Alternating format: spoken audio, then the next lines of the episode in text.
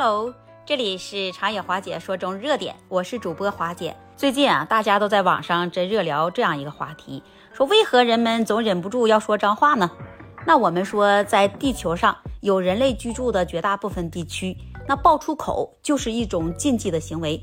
那从小我们也都被教育说啊，你不能说脏话，尤其是这女孩子说脏话之所以叫做脏话呢？就是因为他通过有冒犯性的语言来侮辱对方。研究者们他们就认为说，当人情绪激动的时候，那脏话能起到积极的作用，能释放人的压力。有人就总结出来了，说在日常生活中，当人们在开车的时候，你说的脏话就要比平时说的多。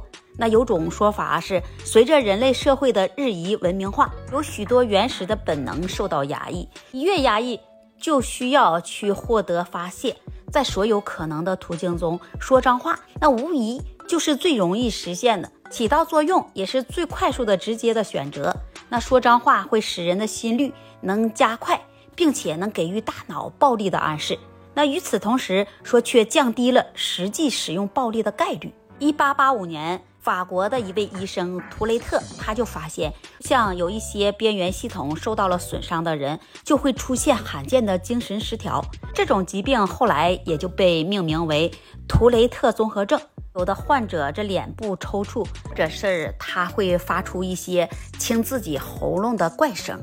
还有一些患者，他则会出现一些秽语癖的症状，他们根本无法控制自己。从他们嘴里说出的脏话，那就如溃堤的江水一般滔滔不绝。科学家就对这老年痴呆症的患者就做出了研究后，就得到一个令人困惑的发现：他们虽然说连自己亲属的名字都会忘记了，词汇量也大幅度减少了，但是他们还能说脏话。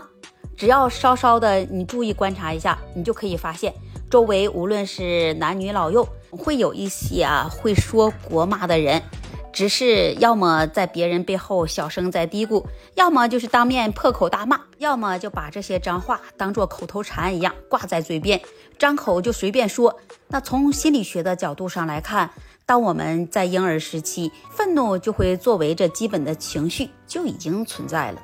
当我们饿了、冷了、生活空间受限的时候，都会用大哭来表示我们的愤怒。但是在这社会文化里，你愤怒很多时候。就会被看作情商不高的表现，且也会被人视为是攻击性的，让人敬而远之。所以，那我们在社会化的过程当中，渐渐收敛、压抑着自己的愤怒，但是被压抑的情绪，那就能消失了吗？那其实并没有，它会转化成为其他的东西来表现出来。比如，在你长大了以后，用脏话来表达自己的情绪，这是情绪的表达，攻击性它并不可怕。可怕的是对他的否认、压抑和拒绝。释放性的攻击，他并不危险。那危险的是没有给他找到所适合的道路。留意脏话背后的心理压抑。